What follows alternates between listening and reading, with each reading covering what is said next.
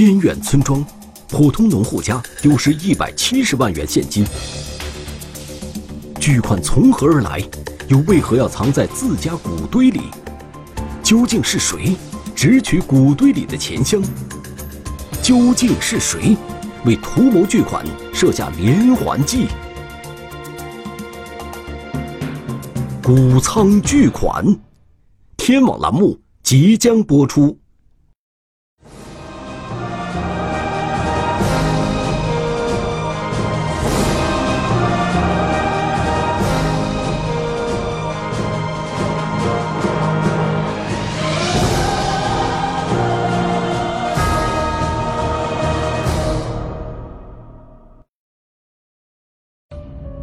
二零一八年八月二十二日晚七点左右，一个报警电话被转接到湖北省荆州市固安县公安局张田寺派出所。对于派出所民警而言，这是一个匪夷所思的报警电话。我报警，我的屋里钱被盗了，一百七十万，金额比较大的这个这个数量，我们当时听到感觉很诧异。在我们这个张田市啊，这个农村里比较偏。偏远的农村，呃，这个家里这么多的现金被盗，呃，对我们来说是第一次接这样的警。报案人是张田四乡接风村的别老汉，他说，藏在家里谷仓的一百七十万元现金全都不见了。在电话中，将信将疑的民警多次与别老汉确认事情的准确性和真实性，别老汉非常着急。坚称藏在家里的钱就是被盗了。我一百七十万拿拿回来一百七十万，我家堆的东西，家里路的东西一百七十万。为了查明真相，张田寺派出所的民警和公安县公安局的刑警同时赶到接风村别老汉家。焦急等候的别老汉夫妇急忙把民警带到了自家的谷仓。他们说，报警之前。一百七十万元现金就藏在谷仓的谷堆里边。在那个现场呢，也确实看到那个谷堆啊，确实，嗯，显得有点凌乱，确实有那个搬动过的痕迹。别老汉家的谷仓是一个大约十五平米的房间，屋内除了堆放稻谷之外，还放置了大量杂物。谷仓有一扇窗户，窗户完好。谷仓没有对外独立的门，必须经由厨房进入。房屋的一个小厨房门，门那个门锁都有被外力破坏掉的一个痕迹。所以，民警推测嫌疑人是通过厨房进入到谷仓的。但是，对于别老汉所说的被盗金额，民警依旧存有疑虑。被盗居民的这个家庭状况不是特别好啊，是农村的比较普通的那种。啊，那种民房啊，就按照农村本地的这个条件来看的话，也是比较差的那种。别家是接风村本地人，以务农为生，在这样一个普通农户的家里，真的会藏有一百七十万元现金吗？他那时候把那个钱带回来的时候，是吧？那个就是拿一个箱子，箱子里装的钱，也是他拿回来的时候。箱子一打开就是钱，钱也没给他送个胶带子啊、纸壳子啊、纸袋子装。包括这个钱的来源问题，嗯，这个他的父母也说不太清楚，只知道是他儿子带回来这么多。所以说我们在对他父母进行这个嗯了解这个情况的同时呢，我们嗯就跟别某本人进行了联系。喂，哎，你好，你是别永福吗？你，呃，你好，我当年派出所。这个事情你知道了啊？我跟你跟你联系了。这个钱主要是搞搞什么东西装的？在箱子装的。搞一个这个这个这个拉杆箱、拉杆行李箱是吧？你这个总共总共在这边取多少钱？一百七。一百七是吧？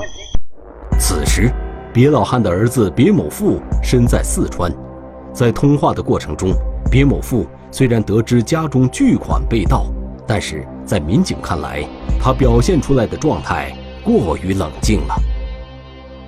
对这个事情的反应，这个态度，就是让我们感觉他是比较淡定，不像是丢了这么多现金的人。嗯，一百七十万的现金，对于任何一个家庭来说，我想应该都不是个小数字。你如果听说了以后，应该是比较焦虑或者比较那个着急的那种感觉。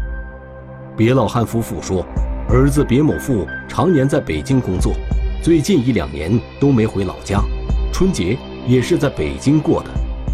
他的那一两年没回来，去年一年没回来，他是前年这样回来。这一次，别某富为什么会突然回来，而且随身携带了一百七十万元现金，还要藏在谷仓里？民警觉得这个案件十分蹊跷。普通的人呢，他不会带这么多现金。第二呢，带了这么多现金放在一个谷堆里边，这是不符合常理的。他说妈呀，他说的那个钱搞哪？他说搞哪些去的？我说搞哪些去？我说你不把它存起去。他说我不存，我马上就回来。我说来来就搞那谷的，搞那个谷大的，呃，把那兜里就藏钱，皮头就装谷，装点谷子。然后我说就码在那底下，那上面搞三代，那两旁边搞一片，就那么藏起的。别某富为什么不把钱存入银行？非要藏到自家的谷堆里呢？这笔巨款背后是否还藏有不为人知的秘密？这真的是一起盗窃案，还是一起精心谋划的骗局？嫌疑人只取现金是巧合还是有备而来？除了那个那个谷仓那里有翻动啊，其他房间都没有明显翻动的痕迹。案发现场附近发现可疑痕迹。发现这里有人在这里这个呃躲过的痕迹。视频监控中，嫌疑车辆频繁出现，警方如何将其锁定？但是由于这个农村比较偏僻，有监控的位置非常少。谷仓巨款，天网栏目正在播出。八月二十二日晚上，与别老汉反复确认后，勘查工作正式展开。谷仓。就是中心现场，但是民警在这里并没有发现什么有效线索。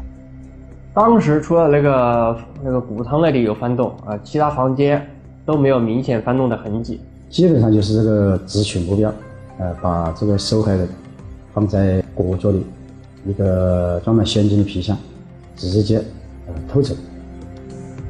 现场的痕迹说明，嫌疑人作案目标很明确。谷堆藏有巨款，一般人不会想到，但是显然，嫌疑人知道这个信息。除了别老汉一家，还会有什么人知道这笔钱的存在呢？别老汉的妻子反映，儿子带钱回来这事儿，只有他们一家三口人知道，再没告诉任何人。都不知道我的钱，都不知道，就这我个人知道，我的孩子知道。在我的老头子知道。虽然别老汉夫妇没有把藏钱的事告诉别人，但是儿子别某富带钱回家，会不会引起了别人的注意呢？另外，这笔巨款是怎么来的？都有什么人知道别某富的财务状况？他为什么要把这些钱藏到老家的谷堆里呢？这些疑问，只有别某富才能解开。立即让他立即啊赶赶回这个派出所来，我们的一些细节的问题啊，对他进行详细的一个询问。与此同时，民警在别老汉家的周边也展开了勘查。在距中心现场的这个呃斜前方三百米处啊，我们的这个刑侦的技术勘勘验人员发现这里有人坐过的痕迹，并且在这个坐过的地方呢，发现了有临时的包装纸。这个有火腿肠啊、面包啊，还有这个喝过的这个矿泉水瓶，哎，包括他们这个呃抽过的烟。民警从现场痕迹判断，至少有两个人在这里停留过。从这里可以清楚地看到别家谷仓人员出入的情况。也许别老汉一家以为的秘密行为，早已暴露在他人的目光下了。通过对现场的这个摸排和走访。呃其中走访到周边的一户群众的家里，跟我们反映，三四点钟的时候，看见有一个年轻人在前面走，中间两个年轻人抬着一个很大的这个一个疑似疑似箱子的一个一个东西，民警分析，这个箱子里应该是嫌疑人盗窃得手的巨款，那么参与盗窃的嫌疑人就增加到了三人。又有村民反映，在案发的当天上午，就有一伙人到村里打听别家的住址。根据这个群众反映呢，就是在案发的当天上午，有一辆没有悬挂牌照的那个白色的一辆越野车出现在这个现场周围，后呢还有三到四名那个超外地口音的男子呢，在打听别某父母的那个住址。当地村民发现的几个外地人应该是同一伙人，他们开的车虽然没挂车牌，但据村民描述。这是一辆带有天窗和行李架的白色越野车。警方根据这些信息，对案发当日及案发前一周内接风村及周边的监控视频展开了排查。但是由于这个农村比较偏僻，有监控的位置非常少，并且主要路段上的监控也几乎没有，我们就兵分两路，嗯，一路继续。嗯，这个案发当地啊，进行详细的这个走访。另，呃，另外一路就是围绕这个车辆的轨迹，嗯，进行反向追踪。警方收集排查了近一千小时的视频资料，结合民警走访了解的信息，最终将嫌疑目标锁定在一辆白色的哈佛 H 六越野车上。与中心现场。呃一公里的位置，这个一群超市旁边，呃，停有一辆吉普车，然后这个吉普车上上面下来了一个，呃，这个体态微胖的一名这个青年男子。监控显示，八月二十二号十四时十三分左右，这名男子下车后走进了超市。十四时二十分左右，该男子驾车离开。从超市里的监控可以看到，这名男子在店里。购买了矿泉水、面包等食物。超市里面找到了这个中心现场，呃，同时我们发现了几个这个临时的包装袋，初步锁定了这名嫌疑人。然后根据他的衣着特点，又在主要公路上的这个监控里发现了有一个有一辆车子，他的驾驶员好像体型和穿着跟他非常相似。在对接风村周边的宾馆、旅店进行走访时，民警也有了新的发现。我们走访调查，就在隔壁乡镇一家小宾馆，一个女老板向我们反映，一周之前有一伙啊男子啊开着一辆车，确实在他们的那个店子里住宿过。这家宾馆平时住宿的客人并不多，所以老板对这三名外地顾客印象深刻。不过，由于宾馆前台的监控坏了，并没有拍到这几个人的影像，民警只能通过宾馆附近的监控视频寻找线索。在旁边的一家加加油站的一个监控里，发现了疑似嫌疑人的几个几名男子和一辆啊跟案发地现场那个村民反映的那个作案车辆的那个信息，呃极其相似的一辆车辆。经过比对，警方确认。加油站监控探头拍到的这辆白色越野车，就是八月二十二号出现在案发现场附近的那辆嫌疑车。呃，这辆车，呃，特征比较明显。一呢，这是白色的越野车；二呢，那个车上面呢有有一个行李架；三呢，它是带有天窗；啊，呃，四呢，就是说它是一个呃白色的那个哈佛哈佛牌的这个白色越野车。经过对大量视频的汇总分析，警方掌握了嫌疑车辆案发前在张田四乡的全部行驶轨迹。案发当天，八月二十二号早上五点五十六分左右，嫌疑车辆出现在张田四桥十字路口，没有悬挂号牌，在张田四乡兜转一圈之后，于九点三十一分出现在接风村口的监控视频中，由东向西南的别家方向行驶。十四点十三分，嫌疑车辆出现在张田四乡双星小区的超市附近。十七点十八分，嫌疑车辆出现在张田四乡甘厂李刚加油站，由南向北行驶，之后驶往南平高速入口。案发前一天，八月二十一号下午十五点三十五分，嫌疑车辆出现在张田四乡家竹园十字路口，由北向南行驶，没有悬挂号牌，这应该是个踩点的过程。监控显示，案发前一周，这辆车就已经出现在张田四乡了。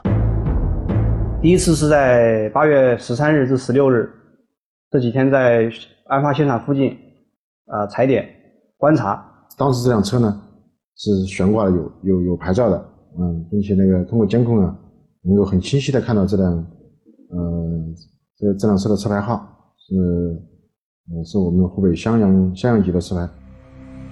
根据嫌疑车辆第一次来张田四乡悬挂的车牌，警方查到了车主的具体信息，车主姓吴，三十五岁，湖北襄阳人。这个我们确定这个白色吉普车的车主信息之后啊。然后我们又结合我们前期这个视频追踪率啊，特别是在我们这个案发现场周边出现这个十名年轻人的头像，然后进行这个充分的比对，啊，终于确定这个白色吉普车的车主啊，就是我们这个在周边现场调取的这个视频监控里啊，这个四名年轻人当中的哎一名。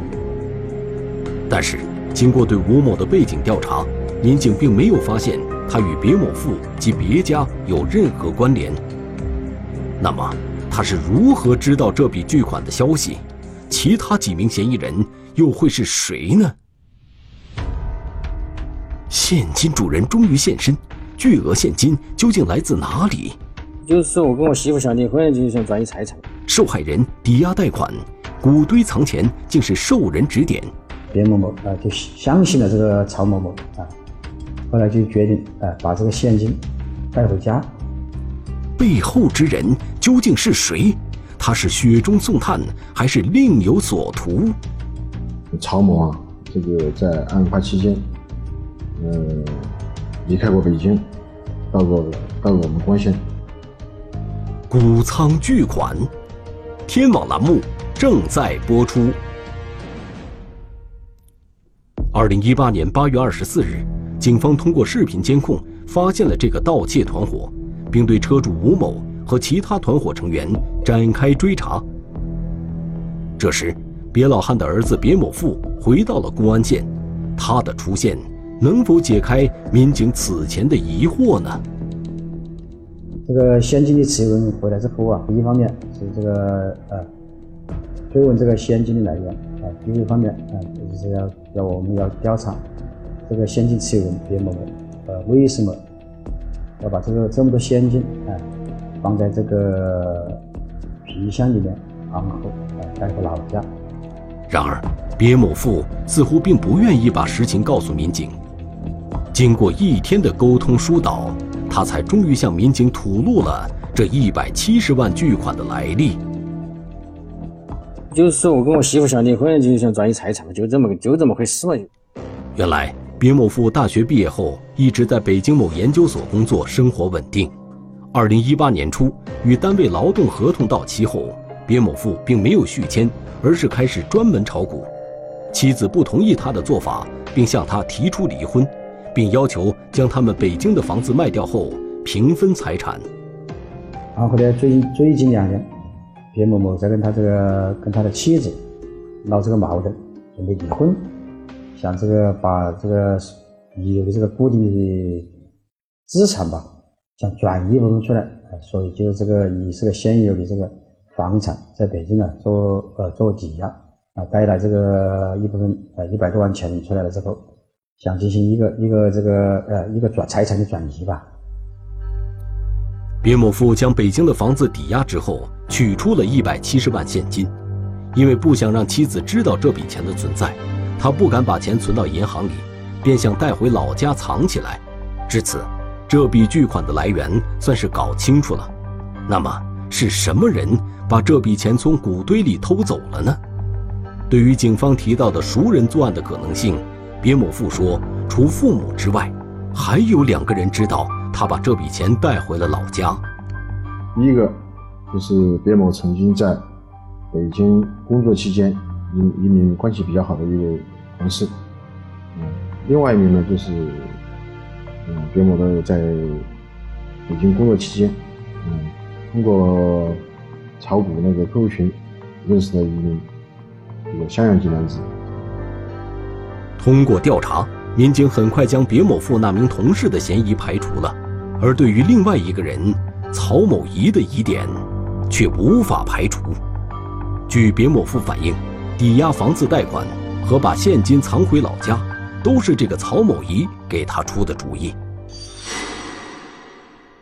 今年七月份的时候，呃，这个别某某跟他说，呃，说他想转移财产，呃，跟家里妻子闹矛盾，想离婚，想转移财产。当时这个曹某某一想啊，就找了一个关系，呃，帮忙他在北京的一家这个资产公司里面，呃，就贷了这个贷了一贷了一百一百多万出来了。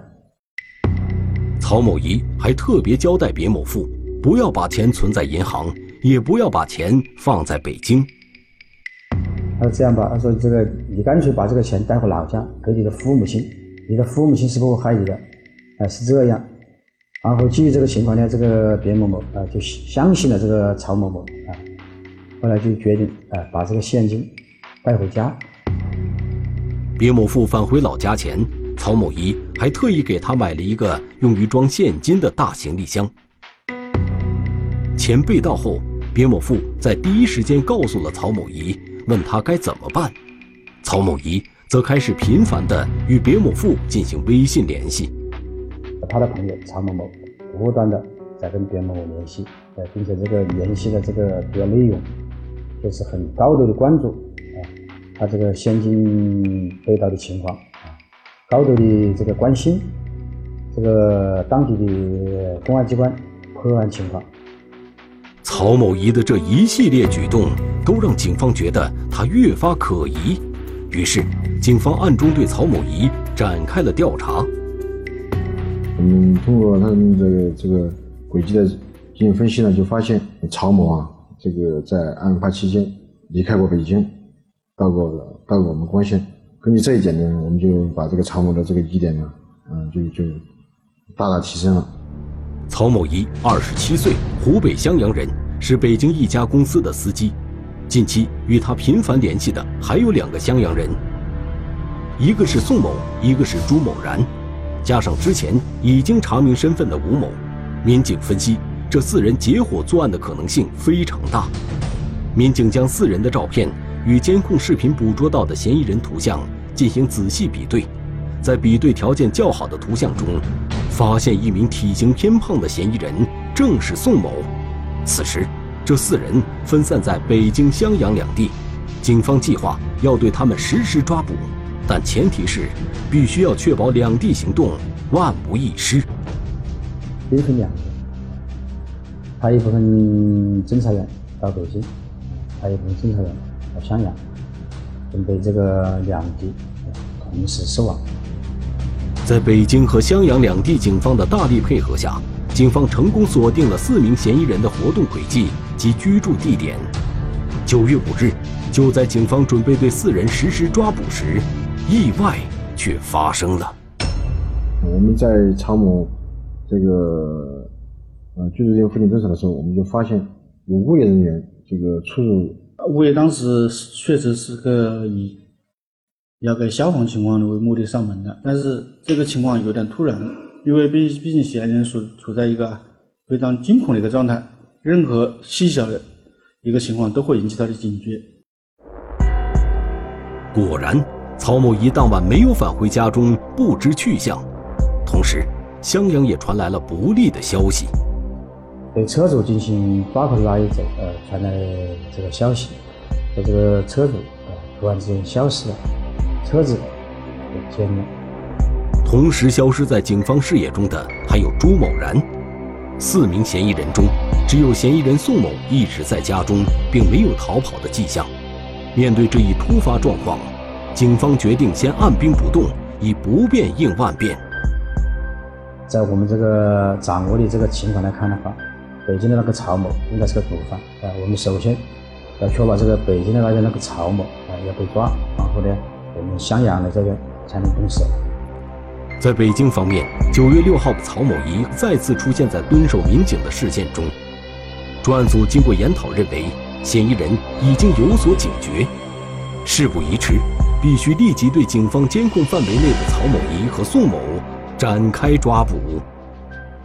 曹某在进入小区楼底下之后，其中里面一名侦查员和外面的两名侦查员同时对他进行抓捕。这是我们的证件，不要慌，公安局的。啊，你是记得一条，好好好好配合工作，把你的事儿你心里清楚的很，好吧？配不配合的好，对你以后很有，啊，自己看自己想清楚，好吧？嗯。先你先生，谁给的吧？十几万。谁把钱给你的？曹佳怡给你的。他钱从从什么地方拿出来的？从哪个箱子？是不是他们从从从从从从那个公安开的那个箱子？警方将曹某仪和宋某抓获后，经连夜审讯，二人很快承认了盗窃别老汉家谷仓内一百七十万元现金的犯罪事实。呃，第二天，这个车主吴某迫于这个呃强大的压力，主动跟这个当地的派出所啊联系啊，然后当地的派出所啊联系我们，主动投案自首。二零一八年九月十一日晚上，警方押解曹某仪、吴某。和宋某三名嫌疑人收缴的作案车辆、追回的部分赃款返回荆州市公安县，这起谷仓巨款盗窃案中的诸多谜题也随之一一解开。利用信任，炒股高手图财忘义，然后又做抵押，然后提前把财产转移了。受害人不知不觉陷入对方的连环计。啊，第一个，第一次只是他们确认他家的位置嘛。为谋巨款，四人团伙一拍即合。他都给我打电话，让我跟他一起把这钱给他盗走。谷仓巨款，天网栏目正在播出。在这起谷仓巨款盗窃案中，犯罪嫌疑人曹某仪是一个核心人物，正是他精心策划和导演了一场放长线钓大鱼的骗局。早在二零一五年，别某富炒股之初，曹某仪就和他在一个股票交流群里相识了。我们原来是在一个 QQ 群嘛，跟着一个老师学习炒股，就在里边认识的。就当时在里边群里边经常聊天嘛，我是比较活跃的一个。然后呢，他感觉我说那些话都挺有道理的，然后加了我 QQ 好友。曹某仪对别某富谎称自己在大公司工作，有很多炒股信息，而别某富。跟着曹某仪买过几只股票，也确实赚了一些钱，所以别某富对曹某仪十分佩服。因为他把自己的账号都给我了，当时自己的账号当时里边有几十万嘛，啊，然后那里边钱我都一分都没动，嗯，可能跟这个也有关系，比较信任因为刚才炒股票，因为时间长以后，感觉可能对他比较相信吧，就是那种。通过炒股，两人的关系越走越近。在与妻子闹离婚期间，苦恼的别某富经常在微信上与曹某仪聊天，排解内心的苦闷。啊，心里也没跟没没别人那个，我就跟他说了。当时我一个感觉很苦闷，我就也没也找不到人倾诉。他说心里面特别不甘嘛，对，然后就问问我什么能不能有什么办法，就说不分给他媳妇钱。然后我就跟他提了一下，我说你可以问一下你当地看有没有做抵押的，是吧？提前把那个，他就提做抵押嘛，就这么一回事然后他想着又做抵押，然后提前把财产转移了。别某富觉得曹某仪的这个主意很好，他马上照办，通过贷款公司把在北京东城区的房子抵押了二百万元。然而他并不知道，此时被他奉为炒股专家、一心为自己着想的曹某仪，早就已经负债一百多万元。正在焦头烂额之时，一个朋友给我介绍嘛，搞那个配资，然后就等于是亏了一百多万嘛。曹某仪表面上为别某富出谋划策，其实心里已经开始对别某富的钱打起了算盘。他利用别某富对自己的信任，精心设下了一套连环计。曹某仪告诉别某富，不要把抵押出来的现金存到银行。最好能带回老家藏起来。别某富果然言听计从，马上带钱回了老家。藏好钱后，他还给曹某仪发去信息，说钱藏在老家谷仓里的谷堆下面，绝对安全，不会被人发现。他说：“他说我说你这个钱比较多，到时候你藏的时候小心一点。”然后后来他说：“哎，我回家藏到我家粮仓里边。他说他家以前有个粮食仓啊。”其实早在别某富回村前，曹某仪就施了一计，套取到了别某富老家的地理位置。然后我说：“那你不行，你再办办点信用卡之类的东西吧，到时候套现。”别某富感激不已，按照曹某仪给他的申请资料。认真填写了父母的姓名和老家的具体地址。已经抵押完了，抵押完了，他办信用卡，可能就把家里一些信息告诉他。别某富回村后，曹某仪一边等候最佳盗窃时机的出现，一边开始物色作案的帮手。他首先想到的是在襄阳的表弟宋某。他都给我打电话，让我跟他一起把这钱给他盗走，他说让我过来帮他看一下。在他们通电话时，宋某的同学朱某然正好在一旁。得知情况后，他主动要求加入。朱某然认为没有交通工具不方便作案，便又联系了自己的表哥吴某借车。我亲表弟可能看到我暂时手里缺钱，再一个可能那里有个车又方便，就找我来跑到荆州这边真的过来。就这样。一个四人盗窃团伙组成了。二零一八年八月十三日，别某富在谷仓中藏好钱后，从老家前往四川，与妻子协商离婚事宜。出发前还特地联系曹某仪，让他给出出主意。放下电话后，曹某仪马上联系了宋某，让他们连夜从襄阳赶到张田四乡进行踩点。当时是他们来了，他们自己在这边踩点吧，我在北京上班嘛。然后呢，他们踩点儿，反正是踩完点儿，知道知道他家在哪儿了之后，当天就回去了。他说他们在这儿待的时间太长了，就回去了。八月二十一日，曹某仪独自一人从北京赶到张田四乡进行踩点儿，在确认藏钱的谷仓后，他叫宋某三人到张田四乡与其会合。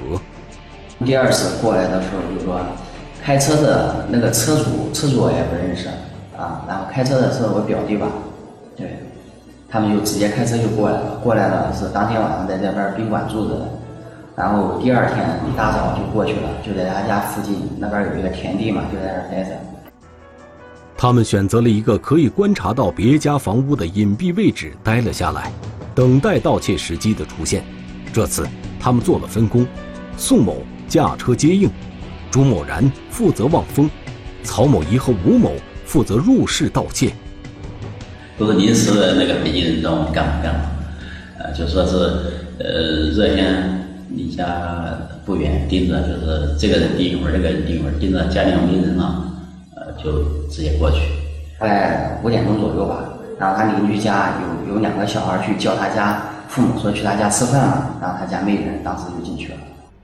看到别老汉夫妇离家后，曹某仪、朱某然和吴某三人从厨房进入别老汉家中。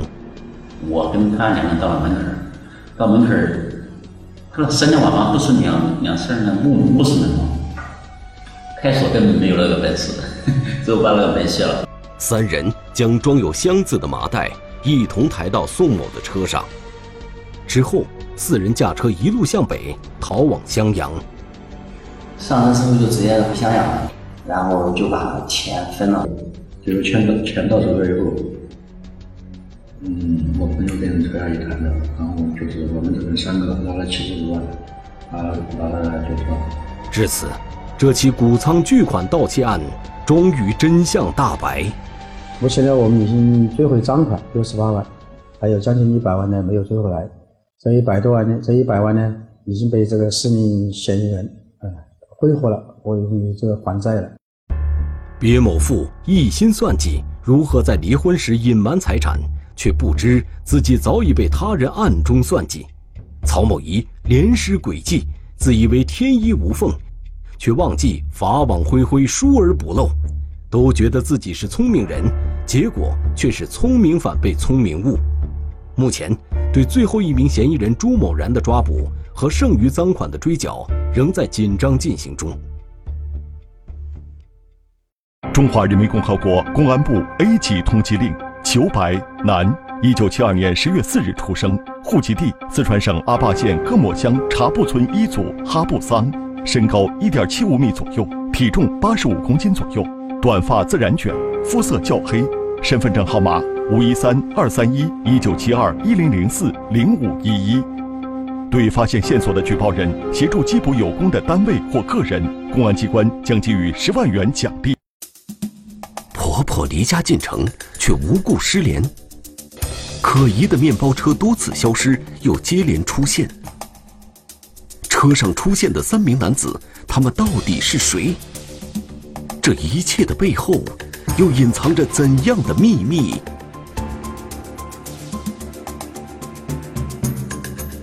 迷途，天网栏目近期播出。